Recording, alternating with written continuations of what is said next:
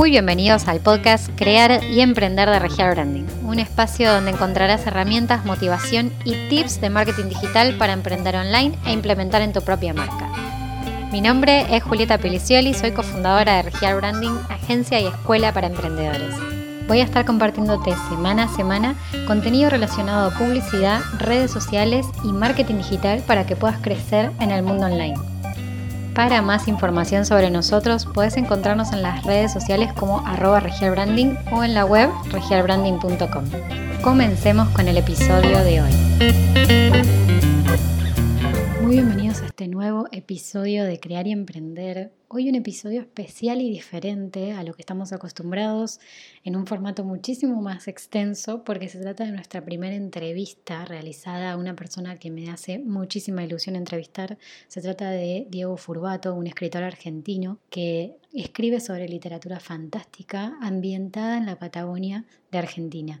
La verdad es que Tenía muchas ganas de entrevistarlo, me parece que como emprendedor también nos puede dar un montón de consejos y sobre todo para los que están pensando en escribir su primer libro o se están lanzando a este mundo, escuchar a una persona como Diego que ya tiene su recorrido en el ambiente y que ya puede darnos distintos consejos, la verdad es que les va a venir súper bien. Pasemos entonces ahora a lo que es la entrevista. Iniciando un poco con lo que son las consultas, las preguntas, que también fui agarrando y tomando preguntas que me hicieron y me dejaron hechas en, el Instagram sobre lo que son escritores y aprovecho que te tengo acá como para poder preguntártelas. Eh, lo primero es, ¿cómo lanzaste tu primer libro? O sea, ¿de qué se trata esta autoedición que tanto se habla como para, para reducir los primeros gastos, ¿no? Cuando hablamos del primer lanzamiento de un libro. Lo primero que hicimos, una vez que se tomó la decisión de que el libro iba a ser autopublicado, fue mm, identificar al público. En nuestro caso, fantasía épica medieval ambientada en la Patagonia, justo en un momento en que en Argentina se estaban poniendo de moda las ferias medievales. Entonces empezamos a alquilar un stand en las ferias medievales donde eh, participábamos y le entregábamos a la gente un rollito apergaminado que tenía el primer capítulo del libro. Entonces, cada vez que la gente pasaba por el stand, eh, le contábamos, les mostramos, así estuvimos eh, la mitad del año 2012 y hasta diciembre del 2013 que salió el libro, participando al menos en una feria mensual. Entonces, cuando el libro salió en diciembre del 2013, había un grupo importante de gente que lo conocía. De hecho, vendimos 200 libros en seis meses. Ah, ok.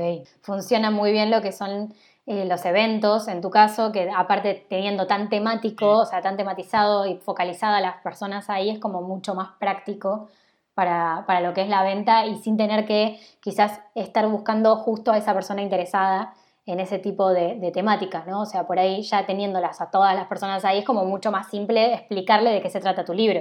Tal cual, tenés un público que por interés te va a prestar atención ya que está en el lugar indicado. La contraprestación o, la parte negativa de eso es que requiere una inversión económica que implicaba el alquiler del stand y demás, y de tiempo. Sí, totalmente. De, pasarte 8 o 9 horas en una feria, en un stand, este, sin ninguna posibilidad de, de contraprestación económica. Claro. Claro.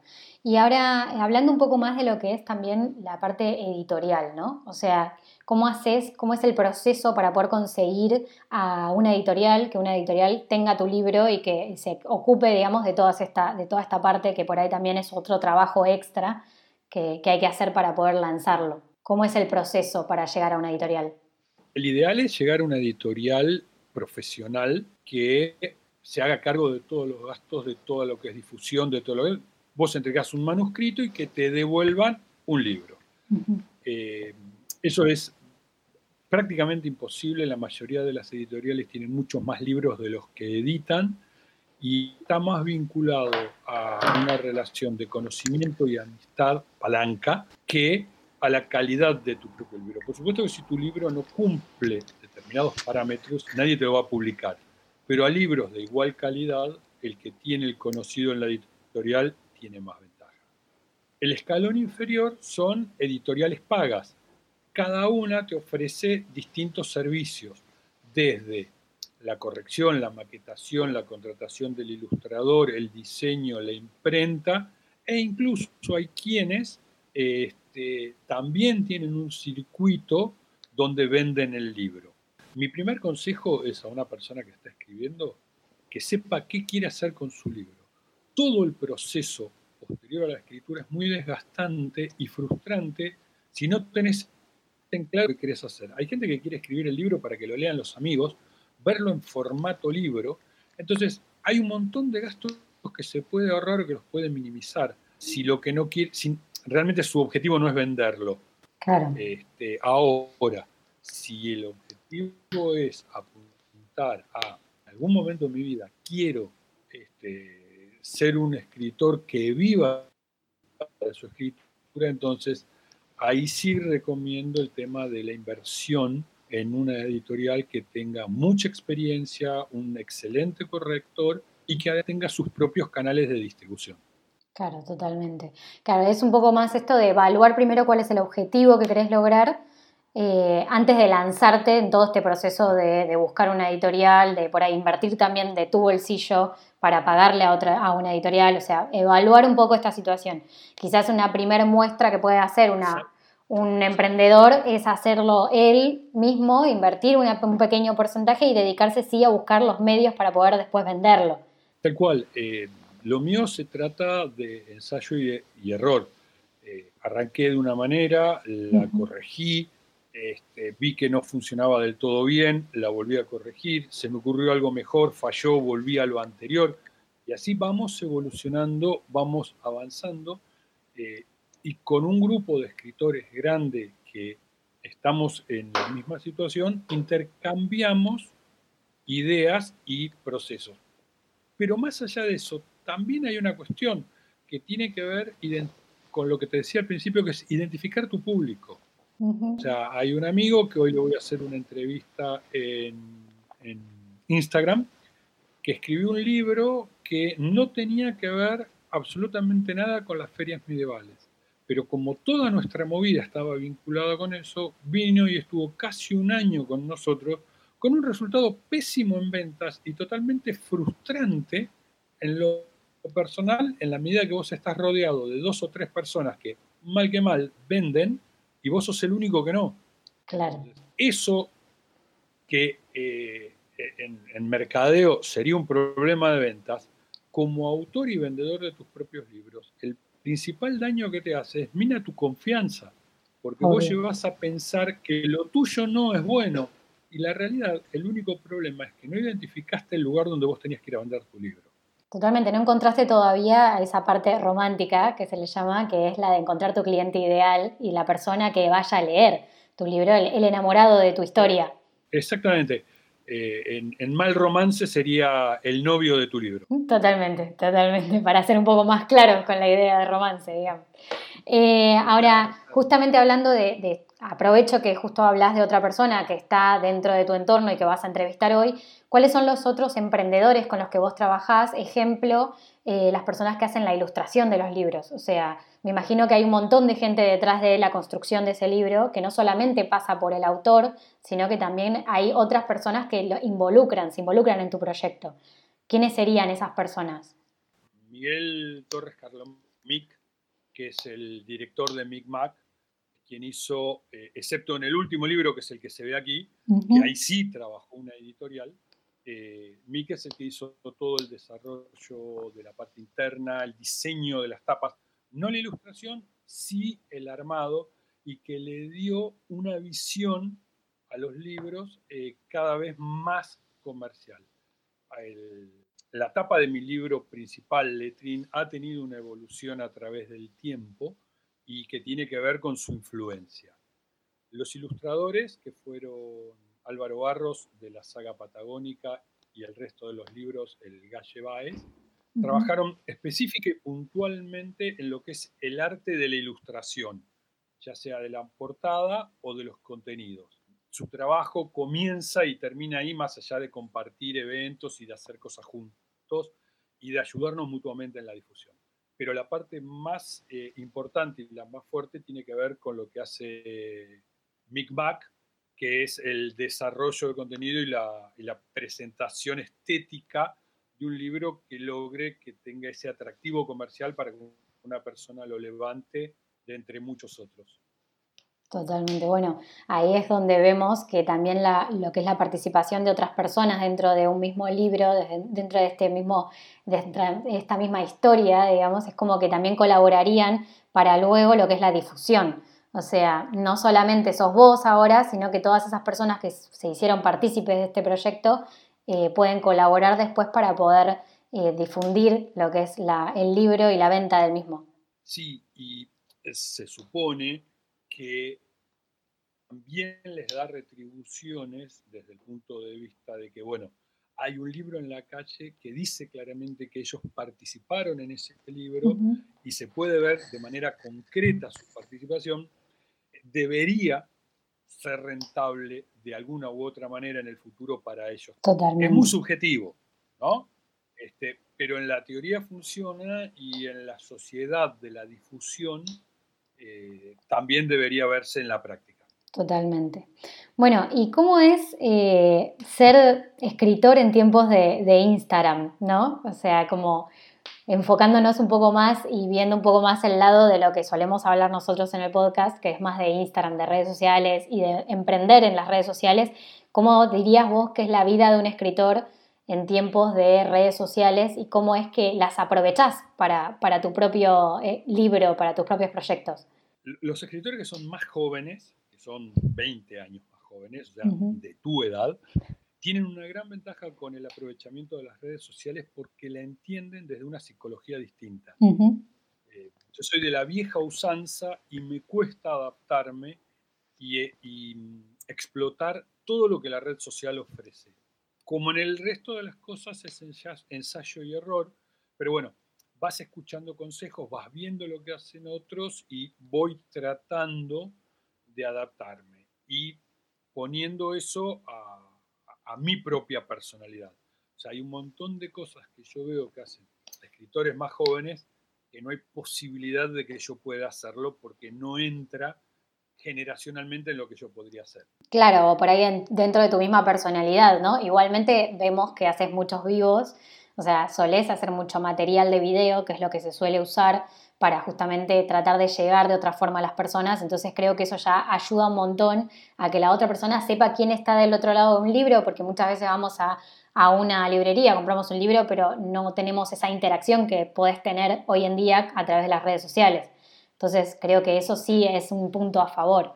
Por eso trato de mechar eh, algunas publicaciones personales sobre gusto, vacaciones, pesca, salida con amigos, salida de pesca con amigos, que no inunde, pero que sí genere, porque también hay una cuestión, creo que tiene que ver mucho con, con esto de trascender socialmente, que es decir, hay un montón de gente que escribe o que quiere escribir y que se piensa que el escritor es una persona que ya tiene la plata y que tiene todo el tiempo del día para escribir. Y la idea es mostrarle, mira, viajo en tren. Eh, y a pesar de todo eso me hago tiempo. Yo antes jugaba al fútbol este, dos veces por semana y un campeonato los sábados. Una de las cosas que tuve que dejar fue eso.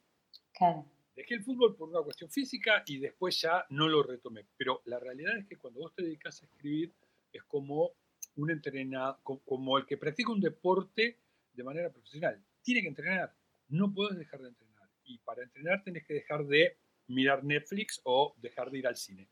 Esto es lo mismo. Quiero tratar de, o por lo menos es mi idea, tratar de mostrar a través de, los videos y de los vivos, que todas esas cosas se pueden compaginar, que puedes tener una vida social, que puedes divertirte, puedes ir de vacaciones y puedes ir a la pileta. Yo me voy de vacaciones, me llevo un cuaderno a la lapicera y escribo, y normalmente empiezo o termino un libro en vacaciones.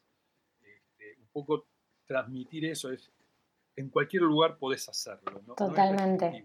No, y aparte eh, estás haciendo lo que nosotros siempre recomendamos desde lo que es el lado más del marketing y de lo que es contenidos para redes, involucrar en distintos territorios a tu audiencia, que no sean solo el de la venta o solo el del producto que vos estás ofreciendo, sino como contar un universo y una experiencia aparte de todo lo que vos ya vendés y que ya se sabe que lo, que lo estás vendiendo.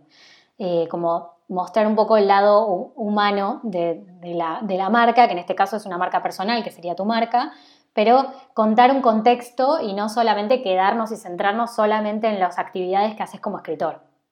Entonces eso está, eso está bueno. Si no estás siempre mostrando la tapa del libro y la gente llega un momento y lo mira así, ya no lo ve. No, tal cual. es lo que le mostrás todos los sea, ese, ese engagement que es lo que tanto se busca dentro de las redes, que sería la interacción con el otro, no se va a lograr nunca si uno no muestra un poco más del otro lado y lo contextualiza en, en otros entornos para que, para que la persona también se sienta identificada, ¿no? O sea, aparte de lo que es la marca personal, creo que va de, la mano con que las personas que te sigan tengan más o menos un mismo interés por las distintas formas de, de estilos de vida o por los distintos gustos que vos tengas también. Entonces creo que va todo de la mano. Y también esto que no es, que no es imposible, que se puede puede hacer todo. O sea, esto es, es muy común escuchar en los escritores que te digan, lo que pasa es que yo no tengo tiempo. Mm, sí. Elijo no tener tiempo. Sí, totalmente. Tiempo lo tenés, de última se lo tendrás que sacar a otra cosa. Totalmente, organizarse de tal forma que los momentos en los que puedas hacerlo lo hagas y seas eficiente como para poder lanzarte en algún momento. O sea, quizás hoy no ves esa posibilidad porque le hablo a una persona que por ahí está pensando en escribir, no ves esa posibilidad porque estás a full con un montón de cosas de trabajo y demás, pero si uno se organiza en ciertos horarios o en ciertas condiciones, vos dijiste que te llevas un cuaderno de vacaciones, o sea, claramente es como que el lugar uno se lo puede hacer para emprender en esto y para poder escribir lo que tanto sueña con escribir, ¿no? O sea, eso está bueno decirlo. Hay hay, una frase que justo hoy estaba viendo de algunos, de algunos chicos en, Facebook, decían el bloqueo del escritor o aquel que quiere empezar a escribir el miedo a la hoja en blanco. En realidad quien puede tener miedo a la hoja en blanco es Stephen King o, o, Rowling, una persona que tiene un contrato editorial que le tienen que pagar dos millones de dólares y si no escribe en seis meses un libro, no lo cobra. Entonces, te podés bloquear porque decís, ¿ahora qué hago? Hice 25 libros. Los que somos escritores independientes, nos levantamos en la mañana y empezamos a escribir en nuestra cabeza. Viajamos, nos bañamos, hacemos las compras, cocinamos, escribiendo en nuestra cabeza. Cuando tenemos un rato en el día, que es muy poco, para sentarnos frente a la computadora o un cuaderno y papel, escribís todo lo que tenías. O sea, si vos te vas a sentar en una hoja, este, escritor independiente o, o, Nobel, tu primer libro, y te sentás y te pones y dices, no sé qué escribir, es porque eh, todavía te falta dar un paso en el proceso de ser escritor. O sea, el primer paso es leer mucho, el segundo paso es soñar mucho más y después es llevar tus sueños a papel. Si no tenés nada que escribir es porque no soñás y si no soñás, lo más probable es que lo que escribas no termine gustando demasiado. Claro, eso de animarse a justamente escribir sobre lo que, lo que estás soñando y lo que, estás, lo que vas viendo también, porque creo que el entorno te ayuda también a crear esas historias. O sea, obviamente va a depender de qué tipo de estilo escribas, o sea, qué tipo de narración hagas, pero si eh, tomás un poco lo que es tu vida, eh, también te podés animar a, ir escribiendo sobre la marcha. Hablemos de la, de la pandemia. Eh, si sos escritor que te gusta el estilo romántico, el amor en medio de la pandemia. Eh, es, conociste una chica un día, durante dos o tres meses se vieron, pegaron onda, ¡pum! Cada uno en su casa. ¿Cómo sigue ese amor a la distancia?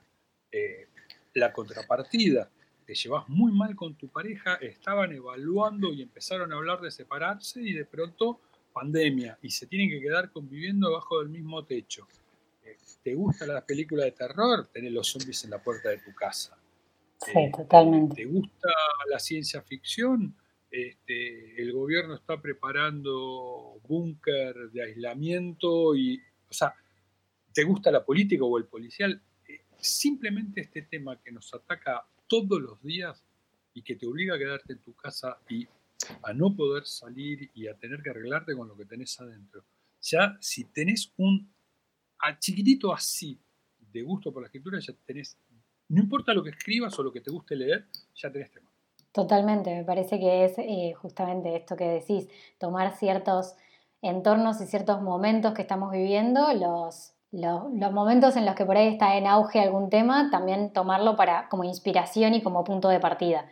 Eh, creo que de eso también tenemos mucho a favor en estos tiempos que, que, Internet nos ayuda en un montón de situaciones a poder crear contenido de lo que queramos. O sea, realmente vos googleás solamente lo que, y ves lo que la gente está buscando. Con eso ya, ya tenés un montón de información a tu alcance. Y la investigación previa que requiere un libro, este, antes vos tenías que ir a una biblioteca, ahora escribí una saga de tres libros eh, de, aventuras steampunk ubicadas en una Argentina del año 1900. Hay un montón de hechos y situaciones que son reales, que existieron, que transcurren. Mi investigación fue, ok Google, decime qué pasó. Este, antes había que ir a la biblioteca, buscar, eh, buscar un profesor de historia, o sea, un montón de entrevistar gente cuando vos querías saber qué había pasado en Vietnam en el año 1892. Tenías que buscar a alguien que tuviera un abuelo. una enciclopedia para poder encontrar algún tipo de información.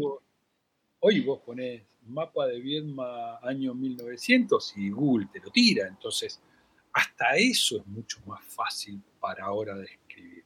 Totalmente, totalmente. Bueno, entrando un poco también en, lo que es eh, digital, o sea, siguiendo con esta línea un poco también de lo digital, quería preguntarte cómo ves, o sea, si te gustaría tener en algún momento tu libro en formato audiolibro y qué tan difícil es meterse en eso eh, hoy en día, ¿no? O sea, cómo es el tema de encontrar a alguien que pueda hacer este formato, que pueda crear esta narración por audio, que a veces se complica mucho, ¿no? O sea, lo que uno quiere transmitir y con lo que uno lee cuando está leyendo. Mirá, esa te la contesto mañana porque hoy voy a entrevistar a Cristian que lanza su audiolibro. Así que todo lo que vos me preguntaste se lo voy a preguntar a él y cuando me lo responda te lo voy a contar. Muy bien. Te hago un, breve... Eh, de mi experiencia personal. Hace muchos años, hace seis años, me pidieron un capítulo para un lugar donde había personas eh, que no sabían leer o que eran muy mayores, que no podían ver y ciegos. Entonces elegí un capítulo de mi libro y grabé ese capítulo. Me llevó prácticamente, es un capítulo largo, ¿no? Son como veintipico de hojas Word. Sí. Este, me llevó este, más de un mes la grabación, ah. porque leer en voz alta sin equivocarte me obligó a hacer párrafos cortos. Hacía los párrafos cortos, después los tenía que compaginar, cortar y juntar. Este, después nivelar la voz, porque a veces hablas más fuerte, hablas más bajo. Después le puse unos efectos de sonido, de fondo, para ambientar. Pero no obstante todo ese trabajo, sigue siendo la voz monocorde de una persona que le pone onda a la lectura. Para que un audiolibro realmente sea audiolibro, necesitas actores de voz. Persona, un relator con voz de locutor y personas que hagan los, los personajes principales. Busca en Google audiciones de radio o novelas de radio de, los años 60, 70. En los 70 yo escuchaba lo de mi abuela, novela de radio. Y eran locutores y actores que se sentaban, tenían un libreto y lo leían. Pero la voz de esas personas hacía que vos realmente lo vivieras. Cuando te lee una persona que no está preparada ni entrenada para la lectura y se pierde mucho el entusiasmo. Y encima si tenés que leer algo que dura 10, 15 minutos, es muy difícil lograr que alguien te atienda ese tiempo si tu voz realmente no seduce. No, mismo cuando uno está leyendo para adentro, ¿no? O sea, lo que llamamos leer para adentro para nosotros mismos. O sea, quizás hasta volvés sobre algunas palabras que leíste porque no lo leíste con, lo, con la emoción que la tenías que leer, ¿no? O sea, con, con el énfasis que tenías que hacer. O sea, eso ya es difícil para uno, imaginarnos hacerlo para, para alguien más y para que otra persona sienta lo que vos estás queriendo decir y queriendo transmitir, bueno, obviamente es mucho más difícil. Bueno, a ver, otra consulta, otra pregunta importante me parece, pero sobre todo por lo que vos escribís, ¿no? Sobre todo por el estilo que vos escribís, el tipo de narración que tiene también y del contexto que creás en todos tus personajes y en todo lo que es la historia. Eh, ¿Qué es lo que te inspira? O sea, si te inspiras en, en paisajes, que sabemos que se contextualiza en todo lo que es la Patagonia, entonces tenés un montón para desarrollar ahí. Y aparte, como sabemos, los que te seguimos y los que seguimos tus redes sociales, sabemos que solés ir bastante a la Patagonia, entonces es como que esos paisajes los tenés a la mano.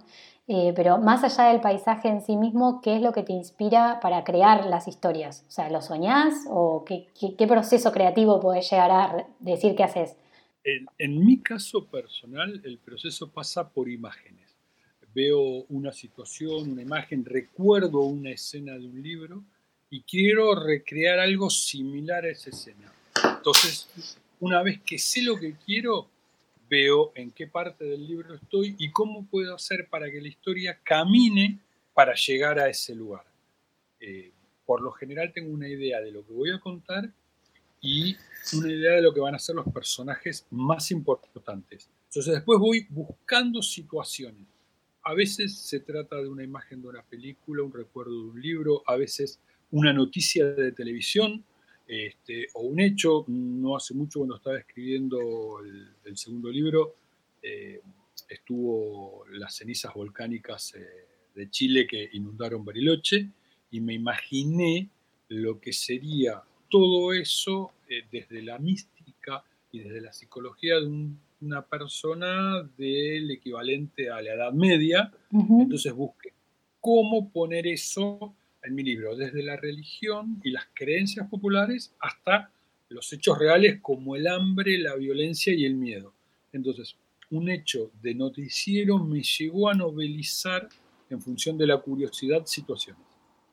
Buenísimo, porque aparte también te, lleva, me imagino, a hacer una investigación y un proceso de investigación sobre ciertas cuestiones de la vida, ¿no? O sea, como en este caso lo del volcán, o sea, me parece que está buenísimo para tener no solamente el contexto en sí mismo, sino que también involucrarte mucho más en lo que es la escena, o sea, para poder hacer detalles ¿no? de, esa escena, construir detalles.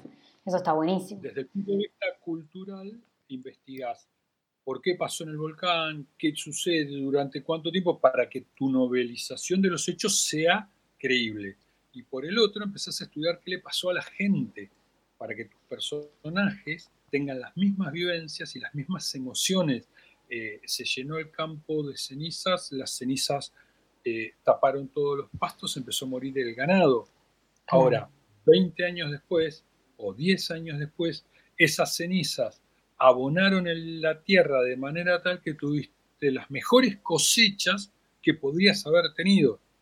Claro. Este, entonces, toda esa información enroscada, sin, sin el título pedante de, maestrito de escuela, sino que los personajes lo vivan y lo experimenten, requiere una investigación muy importante y un poco de, práctica a la hora de llevarlo al, papel de manera agradable. Atractiva, claro. Eh, creo que a muchos de mi generación nos marcó la historia de Harry Potter y lo que hizo Rowling, ¿no? Y creo que todos imaginábamos prácticamente de la misma forma que se mostró y se representó después en películas eh, lo que fueron los libros.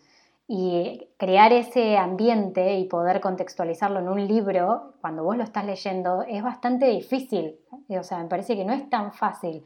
O sea, todos los que pudimos haber escrito algo en el colegio o, bueno, en prácticas para la facultad y demás, eh, se, tenés que tener un hilo conductor, pero más allá del hilo conductor tenés que tener un conocimiento de todo lo que está pasando alrededor para poder darle esa representación, esa imagen a la persona. Vos le tenés que contar qué está haciendo, cómo está vestido, con quién está interactuando, qué le está pasando emocionalmente, qué está pensando de manera programada y además en dónde y haciendo qué.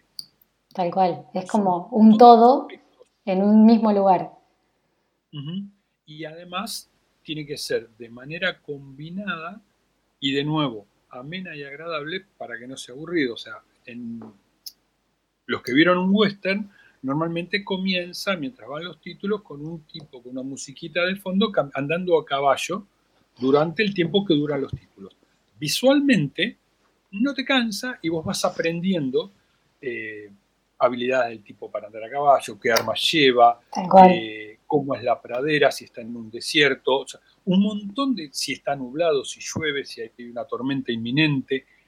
Eh, la música te va generando si, el tipo está relajado y feliz o, está asustado, si el caballo va caminando al paso, si va trotando, va corriendo, si lo persiguen, si hay una humareda.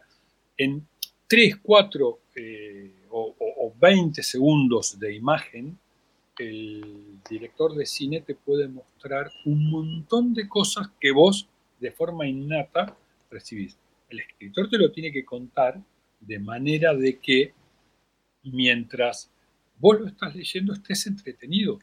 Claro. Si yo me pongo a decir, tenía la bota sucia, la hebilla izquierda estaba salida y en la cartuchera le faltaba una bala y tenía una cara y el pelo del lado.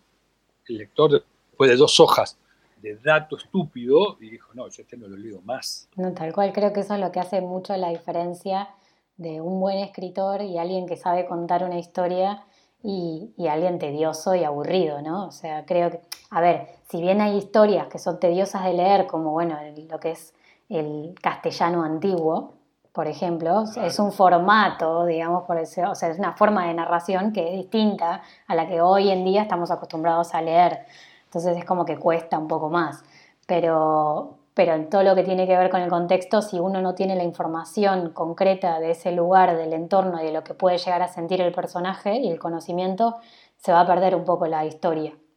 La forma de escritura tiene mucho que ver eh, con, la con la fecha y la cultura y el ritmo de vida con que fue escrito.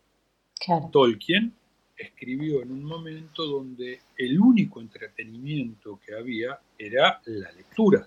Entonces, la persona leía en el formato clásico, introducción, nudo y desenlace. Tolkien con El Señor de los Anillos arranca durante dos capítulos contándote la vida de un ñato con una fiesta de cumpleaños.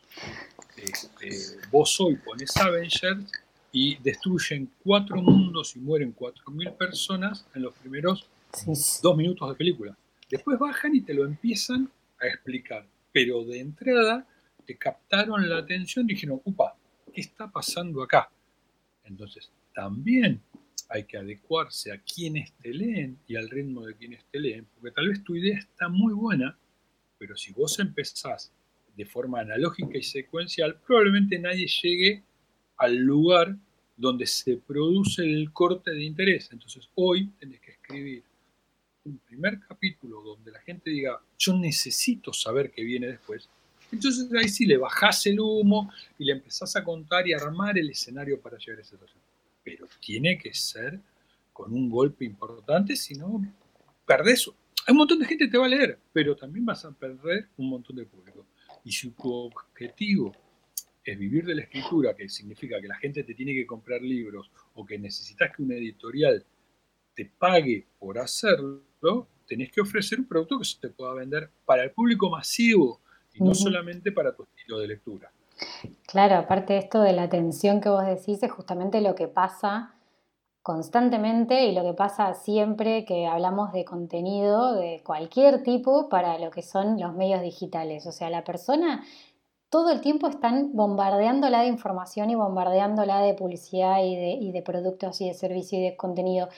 También creo que para los escritores que por ahí llevan cierto tiempo escribiendo y que tenés un libro por recorrer para poder llegar a, lo que es el nudo, digamos, de, una, de una historia, me parece que para las redes sociales y adaptarlo a este medio digital tienen que tener bastante creatividad para poder tomar esa atención de la persona en el momento que le está presentando el libro y hacer una descripción que, justamente llame a, ese, a esa atención y que se queden ahí con ellos. Entonces, por eso es lo que hace que hoy en día, si bien tenemos todos estos medios, me parece que ah, llama un poco más a la creatividad del escritor para poder venderse de otra forma. Es que pasás de ser un escritor clásico, por lo menos en mi generación, de lo que leímos, a tener que reinventarte en función del marketing de lo que la gente actual está mirando. Tal cual. Y aparte, eh, me parece que también pasa mucho que los escritores antes no, no sé si eran tan, eh, o sea, no sé si estaban tan expuestos. No sé si, si pensás lo mismo o qué pensás. Es que nadie estaba expuesto. Bueno, sí, es verdad. no existían redes sociales, entonces nadie estaba expuesto. Eh, el escritor tenía ¿sabes quién es el escritor eh, que tal vez es el, lo más que vivió la exposición de manera eh, más parecida a lo que podría ser ahora? Fue Conan Doyle con Sherlock Holmes. Claro, sí. Que eh, lo mató tres veces y lo tuvo que resucitar, que su propia madre le exigía más aventuras, que eh, la, calle y la dirección donde Sherlock Holmes vivía no existía y la hicieron y es un museo. Entonces, probablemente él sí fue una de las personas o de las primeras personas que estuvo expuesta a lo que serían redes sociales. La gente esperando que saliera el diario donde iba a salir la aventura, esperando que la editorial publicara la novela y él con la presión de tener que sacar una tiempo de prueba porque las masas lo estaban exigiendo. Claro, o sea, es como que eh, tuvo un resultado que quizás no fue el esperado, pero, pero fue ultravalorado por la gente, justamente esto de, que tenga mucha más información sobre la persona y no tanto así como la historia, o sea, como todo en general, todo el contexto de, la historia, todo lo que tenía que ver con, con, lo que contaba, se creó también una realidad ¿no? en el otro plano. O sea, no solamente en lo que quedó en el libro, sino que pasó al otro plano. Y eso está buenísimo. O sea, me imagino yendo a comprar eh, pan y que le digan, ponete a escribir, no pierdas tiempo en la calle, yo te llevo el pan, pero vos ponete a escribir. Totalmente. Eh, y esto de lo, de lo creativo también está muy vinculado con el esparcimiento. Si vos no tenés un lugar donde tu cabeza se libere, mm. este, te enredas en una propia idea así. Si vos te quedas sentado en una silla diciendo qué parte viene, qué parte viene, qué parte viene, lo más probable es que venga aquello que yo al principio negaba, que era el bloqueo del escritor. Ahora, si cuando vos realmente estás en un nudo, te vas a hacer otra cosa, a pescar, a jugar fútbol, al cine, lees un libro, escribís de otro tema, más tarde o más temprano vas a encontrar la, la parte que necesitabas. Se cuando vivís de eso, tienes que hacer un tiempo perentorio para presentárselo a alguien. Bueno, creo que es lo que les pasa a la mayoría de los creativos publicitarios, que se pasan 48 horas más o menos trabajando seguidas porque en realidad no encuentran esa idea y tienen un tiempo límite, tienen un deadline que cumplir. Entonces, a veces todos los creativos, todas las personas que se dedican a la creatividad, sea escritores, o sea publicistas, o sean lo que sean, o sea, realmente todos los que son creativos, siempre recomiendan este momento de irse de la situación y de dejar de obligarse a buscar esa idea, porque de repente surge esa idea cuando te estás bañando, no sé, o sea, en cualquier contexto, totalmente. Ese eureka que le llaman cuando la encuentran, ¿no? Entonces es como que, y siempre me parece importante y destacar que siempre está bueno tener algo para anotar, ¿no? Eh, parece obvio, pero muchas veces dependemos del celular y quizás está bueno también tener ese anotador en... Va, yo soy de la vieja escuela en ese sentido, de tener el anotador, tal cual. O sea, aunque sea algo chiquitito, no importa, pero que lo tengas a mano para poder escribir lo que necesitas en ese momento. Son las ideas que son geniales y si no la anotaste, después te acordás, pero no puntual y, y, ya lo que viene no te gusta porque no era tan bueno como aquello. Y si lo anotaste con cuatro líneas, eh, cuando las ves automáticamente tu cabeza las construye la idea como la habías fantaseado originalmente. Totalmente, totalmente. Bueno, ahora sí volviendo a lo que es un poco eh, cómo arrancaste, cómo comenzaste, que sé que el libro, la primera novela en realidad que habías escrito fue en 1989. Si volvieras a ese momento, ¿no? O sea, esto es una pregunta bastante trillada, pero que todos tenemos respuestas distintas. Eh, si volvieras a ese momento, no como volver en el pasado, sino como si pudieras hablarle a ese Diego, ¿qué le dirías? No la meta en un cajón y que empiece a buscar cómo transformar en realidad este, ese sueño. O sea, el sueño era escribir. Escribir se hizo en aquel momento relativamente rápido y relativamente fácil. las circunstancias personales confabularon para que pudiera hacerlo sin interrupciones. Lo que hice fue guardar en un cajón y no luchar por el producto terminado. Lo que haría sería recuperar esos 20 años esto, 25, sí, 20 años. Lo que haría 20 años para, para trabajar y, y, no perder tiempo porque probablemente si me hubiera esforzado por colocarlo, hubiera seguido escribiendo y tendría muchas más cosas hechas. O tal vez ahora podría estar viviendo del fruto de eso. Ahora, con todo esto, ¿no? Con todo esto que decís de que te dirías, ¿qué es lo que le recomendás entonces a, alguien que quizás empezó a escribir sus, primeras, sus primeros bocetos, por decirlo de alguna manera, de, alguna historia y que no está totalmente decidido a lanzarse o tiene dudas? Primero que nada, que se concentre en su historia. Eh, que dedique parte del tiempo a saber qué quiere o a imaginar qué quiere, si, si quiere vivir de la escritura con el precio que hay que pagar para eso, o si simplemente quiere tener satisfacción personal de decir, esta historia la escribí yo. Este, tal vez es lo que busca la, la, satisfacción de decir, escribí esta historia, le di formato de libro y la tengo acá y tal vez en algún momento la retomo. Pero lo importante, eh, lo principal es la historia en sí, lo que él tiene para contar, lo que sus personajes tienen para decir. El mercado, dónde lo va a colocar, si lo va a colocar, es algo que le va a ahorrar frustraciones a futuro o que le va a permitir ganar tiempo. Quiero colocar este libro. Bueno, ¿cómo hago? Para medida que lo voy escribiendo, lo meto en las redes sociales para ir generando un mínimo de interés. Pero la mayor parte del tiempo se la tiene que dedicar a su historia, a ser feliz escribiendo su historia, a conocer a los personajes y estar muy atento a escuchar lo que los personajes le digan. Eso es lo más importante, porque vos podés tener una campaña de marketing, podés tener aceitado todo el proceso, pero si no te conectás con tu historia, este, todo lo demás es totalmente irrelevante. Claro, pasa desapercibido en realidad todo, todo el resto y, no conecta con lo que vos en realidad querés contar. Entonces, nada, está perfecto.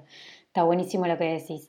Ahora, para, para terminar, eh, me gustaría que nos cuentes en qué formatos te pueden encontrar, más allá de comprar el libro físico. O sea, para alguien que quizás no esté en, situación de acercarse a donde vos estás o, no esté en el país, o sea, no esté en Argentina, ¿cómo puede encontrarte y cómo puede leerte? En, Amazon están todos los libros de la saga patagónica Letrín de Humeria, La Tierra de los Adarcos, El Arpa Milenaria y La Hermandad de los Guateanos. Este, y mm, están en el país, pero lejos, eh, en físico por Mercado Libre. Y la versión digital de Rocco se puede encontrar en la web de Ediciones Assisi. Perfecto. Tus redes sociales, contanos para que también te puedan seguir y, y encontrar en la web en general. Arroba letrín eh, tanto Instagram como Twitter como Facebook y Diego Furbato también en Facebook. Perfecto. Bueno, ¿algo más que nos quieras contar? ¿Algo más que quieras decir, que quieras cerrar? A los que están por empezar a escribir o que están escribiendo y se encuentran varados en situaciones, abandonen la situación y escriban otra cosa. Eh, si fantasearon con una pelea, escriban esa pelea con los personajes de esa pelea sin importarles ¿En qué contexto? Eh, si pensaron en una escena romántica o si pensaron en un paisaje eh, o, la discusión de eso, escriban los hechos aislados. Guárdenlos en el Word, en una carpeta que sea fácil de identificar al momento que lo tienen que buscar. Si continúan con esta mecánica escribiendo en un único universo, un día se van a dar cuenta que tienen un 30 o un 40% del libro escrito y lo único que tienen que hacer es conectar una parte con la otra. Todo ese tiempo no lo, no lo dejen pasar esperando a tener el principio del libro o tener toda la línea de tiempo. Escriban las escenas aisladas. Les va a servir como ejercicio, les va a servir como hábito de ponerse a escribir y, como dije recién, sin darse cuenta van a tener gran parte del libro escrito. Genial, genial. Claro, es esto de por ahí enfocarse en lo que sabes hoy, en lo que podés hacer hoy y, ir construyendo de a poco y después unir las piezas, porque sí me pasa que si me pongo a pensar hoy en escribir algo, quizás todo lo que, lo que es la introducción, eh, obviamente que sería de, otros de otra temática, ¿no? Y, de, distinto, en distinto contexto, o sea, nada que ver, pero lo que sería la introducción y la primera parte para poder presentar lo que voy a hablar, quizás es la parte más engorrosa, ¿no? O sea, la, parte que más difícil conectar con, explicar y contarle al otro de qué estás queriendo hablar. Y, perfectamente lo que le querés explicar. El problema es cómo llegar a eso. Bueno, todas y cada una. que después las vas a unir. Una vez que tengas eso, te vas a dar cuenta que además es sencillo. Totalmente, bueno, me viene pasando eso mismo con lo que es el desarrollo de un curso.